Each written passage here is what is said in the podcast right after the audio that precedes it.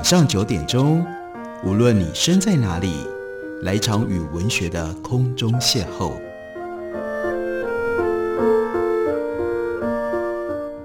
杨照谈书，邀您一同遨游文学世界，认识古今中外的经典之作。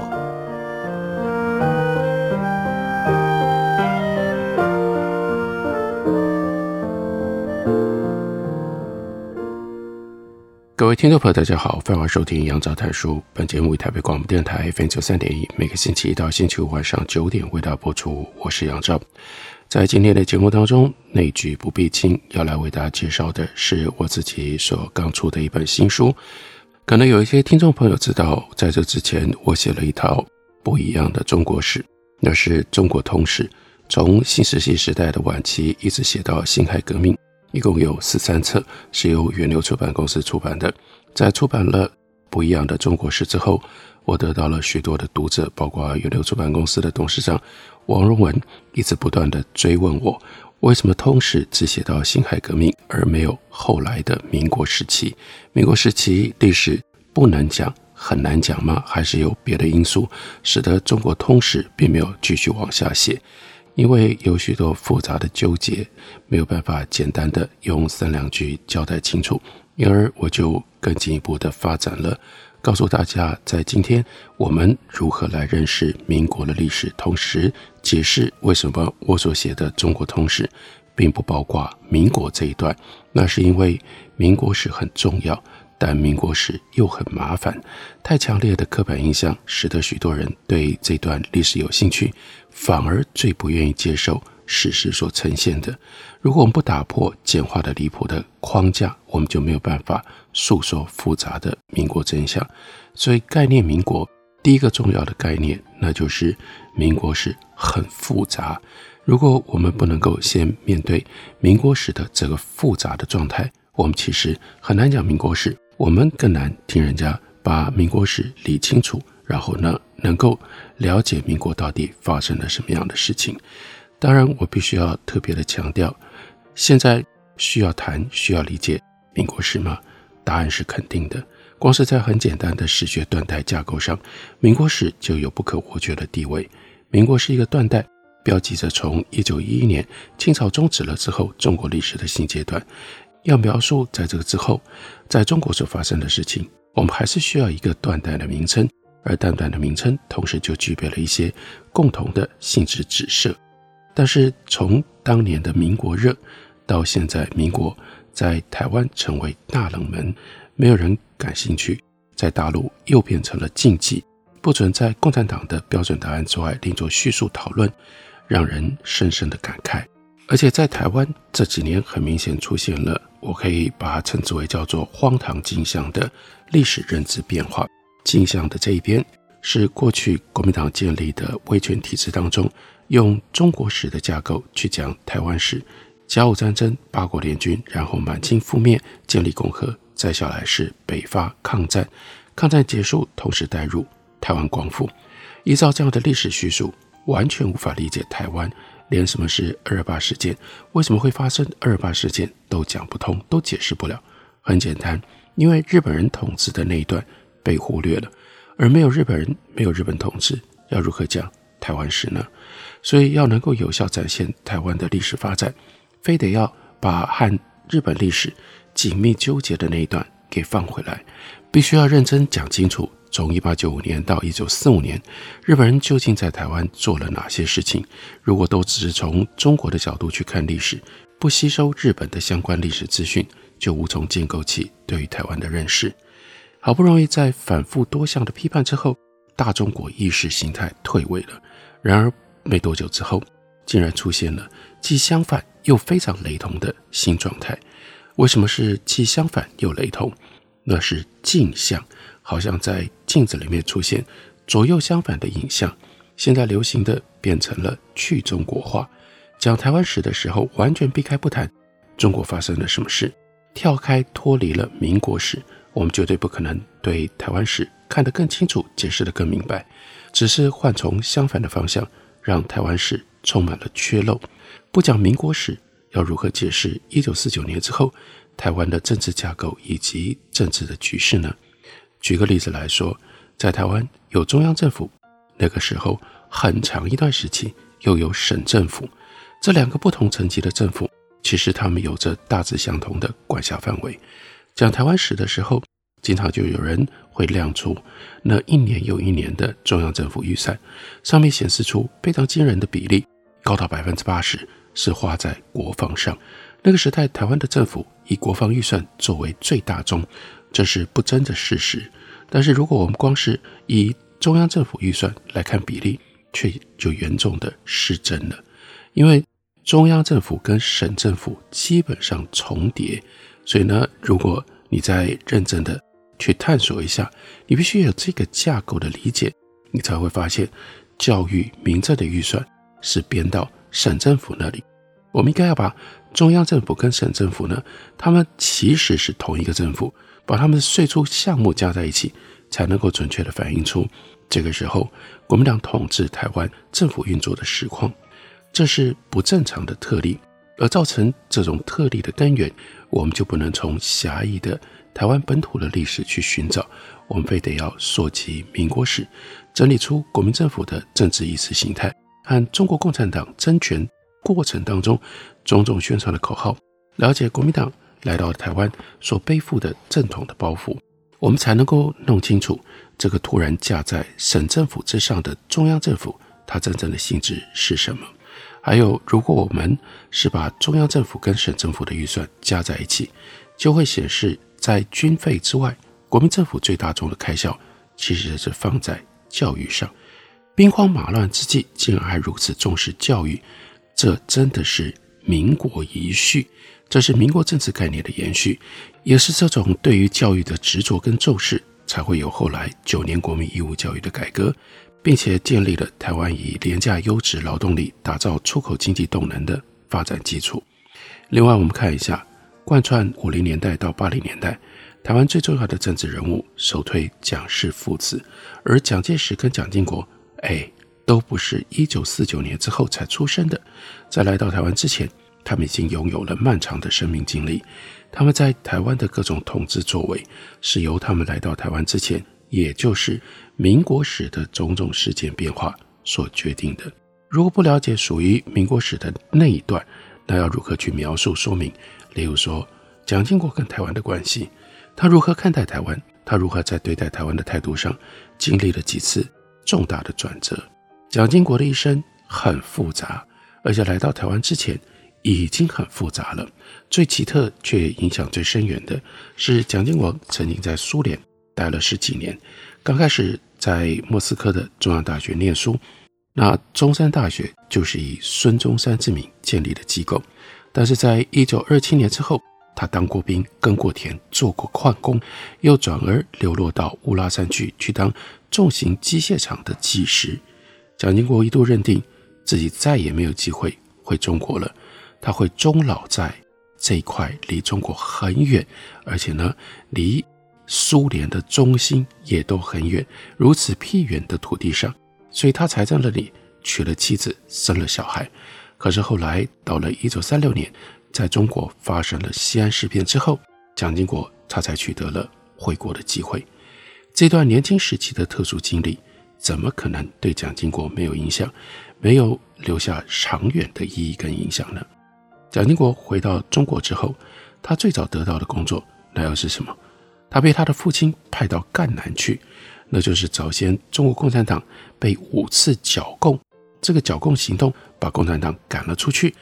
接着呢，那就是共产党本来以江西井冈山为中心所建立的这一块苏区，那是共产党一边打游击一边推行共产主义政策的地区。显然，做父亲的蒋介石，他没有忽略，他没有忘掉他儿子的苏联经验。所以他就让有具体又漫长俄罗斯苏区经验的儿子去收拾国民党新夺回的中国在江西的苏区。同样没忘掉，更难忘掉的是做父亲的曾经如何背叛在远方的儿子，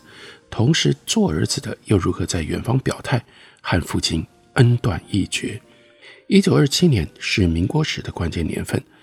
这一年，国民党在北伐的过程当中，军事上的胜利跟内部的路线冲突，接着演变成为宁汉分裂，一个党分出了武汉和南京两个党中央，进而由蒋介石所领导的党中央就逆转了孙中山所定下的联俄容共策略，激烈残暴地展开清共。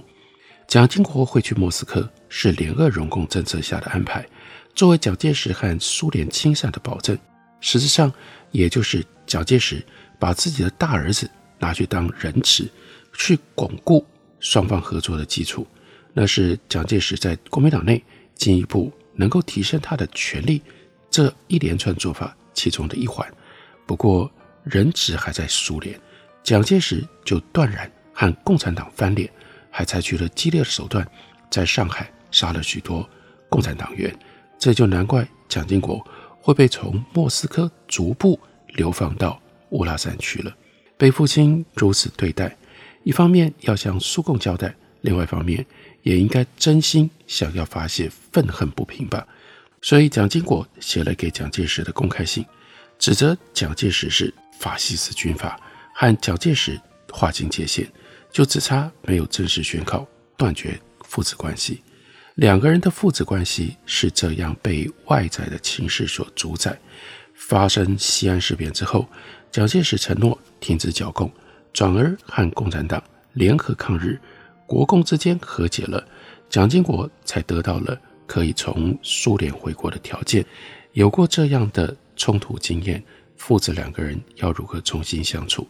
这显然不是一件简单的事，所以蒋介石才会先把儿子。派到苏区去，蒋经国也因此取得了他在中国的最早政治资历。这都是民国史，不过这样的民国史却是对于后来台湾史，一九四九年在台湾会发生什么样的事情，会有什么样的政治架构，有太密切、太直接的关联。不了解那样的民国史，我们如何能够认知这样的台湾史呢？我们休息一会儿。等我回来继续聊。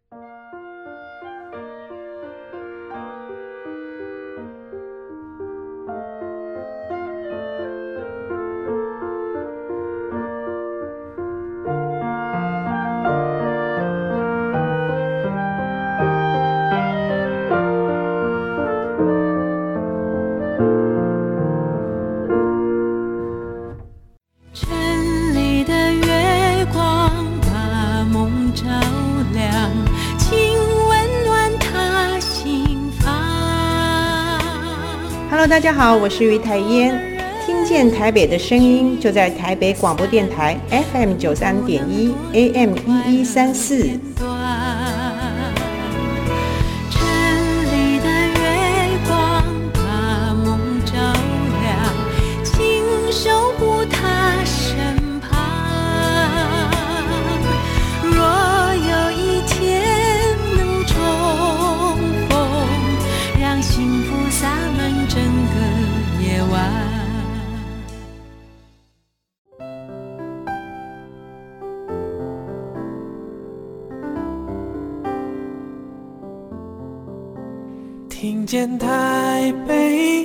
声音，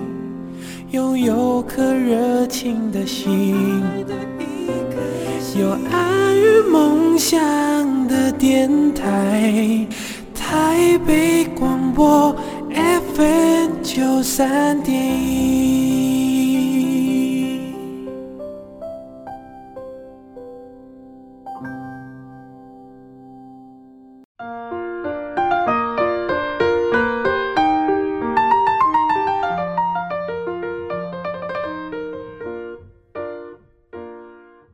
感谢你继续收听《杨照谈书》。本节目以台北广播电台 FM 九三点一，每个星期一到星期五晚上九点为大家播出到九点半。在今天的节目当中，让大家可以在过年时间听起来稍微轻松一点，我就内举不避亲，为大家介绍我自己刚刚出版的新书，书名叫做《概念民国》。这是我在过去花了十五年的时间完成了不一样的中国史这一套通史之后。等于是一个后续的回音，来讲一下为什么我的中国通史结束在辛亥革命，而没有继续往下讲民国史。没有讲民国史，其中很重要的因素是因为民国史太复杂、太丰富。可是我们今天现在讲的一个台湾社会，却对于民国史一方面既不感兴趣，另一方面也没有这样一种接受复杂民国史的社会准备。包括在以本土的价值观在讲台湾史的时候，好像就刻意的把跟中国史有关系的部分全部排除在外，但是如果不了解中国史，如果不了解民国发生了一些什么样的事情，例如说要如何认识蒋经国，那就更不要讲如何认识蒋介石跟蒋经国他们的父子关系。但是如果你不了解蒋介石、蒋经国的父子关系，那要如何谈一九四九年之后的台湾政治的历史呢？我们看在民国的时期。发生些什么样的事情？抗战结束没有多久之后，国共内战爆发，蒋介石在中国的地位一下子呢，从原来的民族英雄，甚至是国际五强之一的政治领导人，这种云端跌落下来，和共产党的会战接连的失败，国军部队大批的向共产党投降，国民党内不只是风声鹤唳，而且呈现了众叛亲离的混乱，在这种状况底下。蒋经国在蒋介石的权力架构当中，就得到了越来越重要的位置。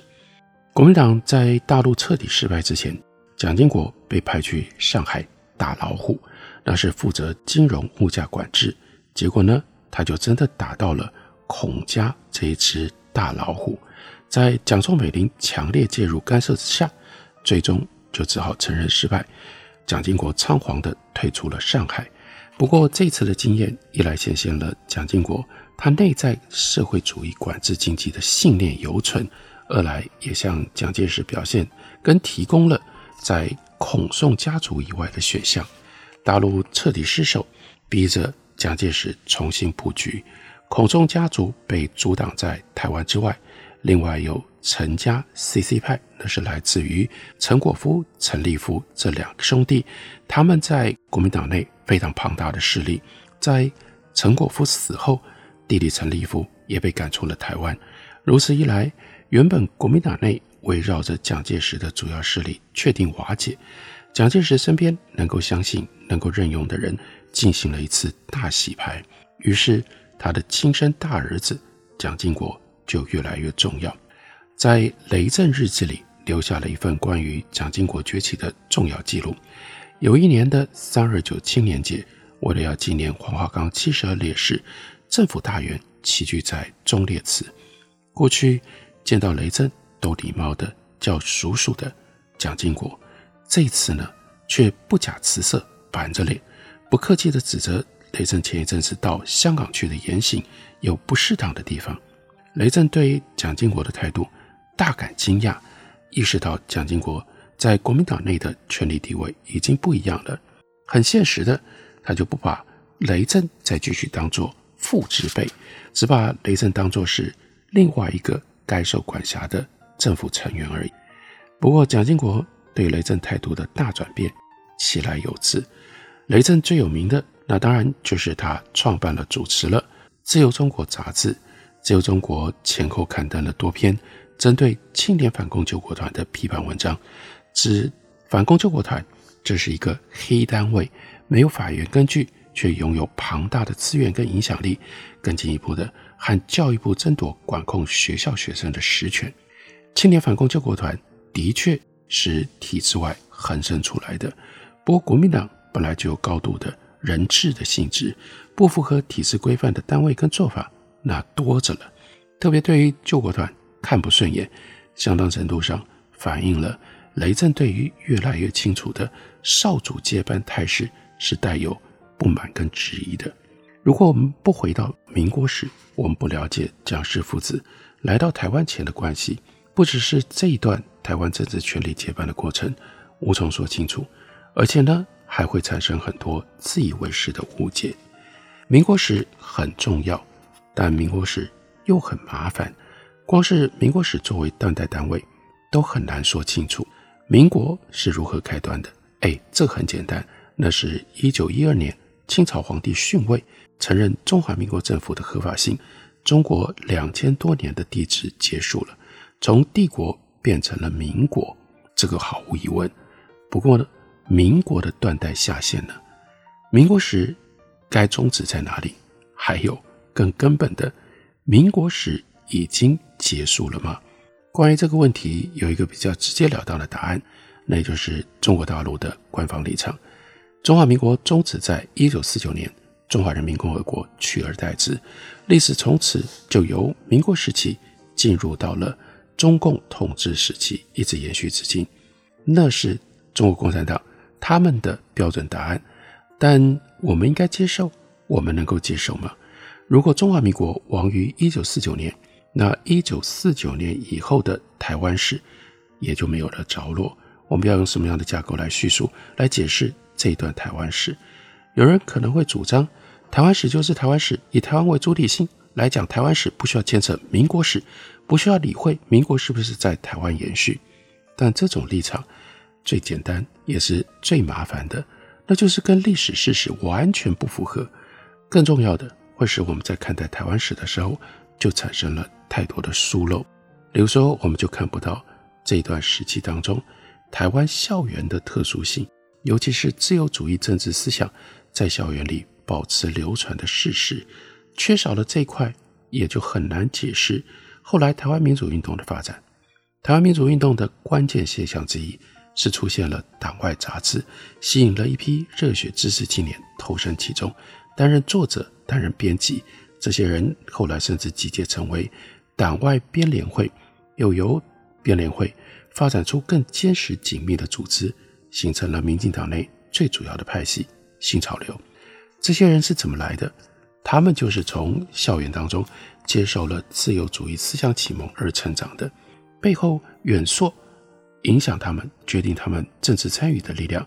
就来自于民国。很明显的是，中国大陆民国。人文知识传统的移植和新生。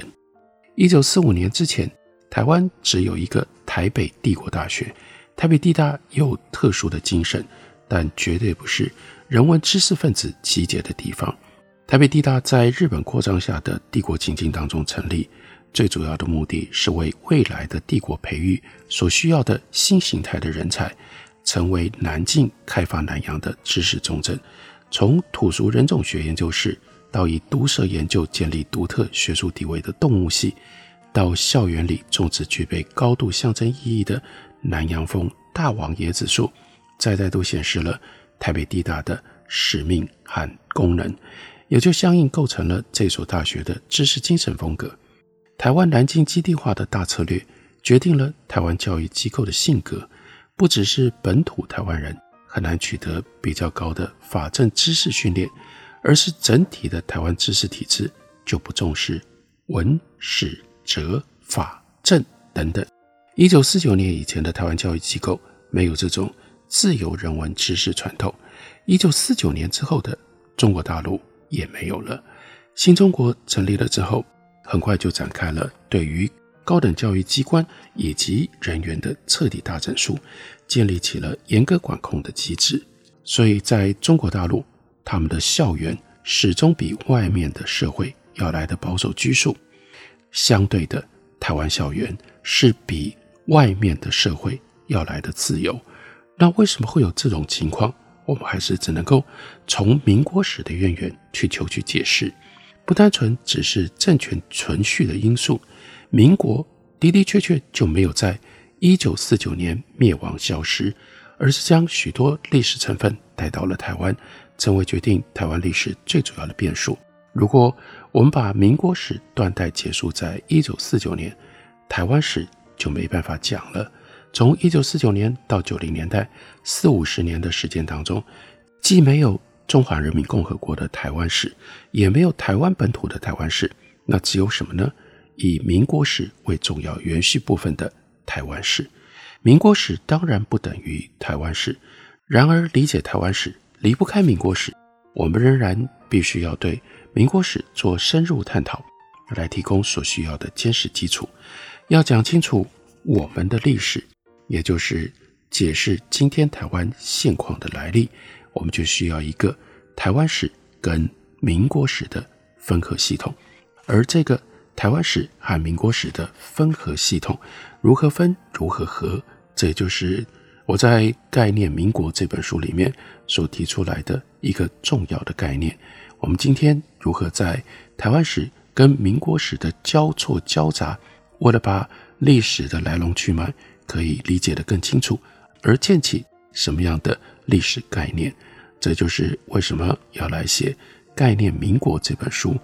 把从中国通史延续下来，连接到台湾史的这部分，尽可能的讲清楚的理由。感谢您的收听，我们明天同一时间再会。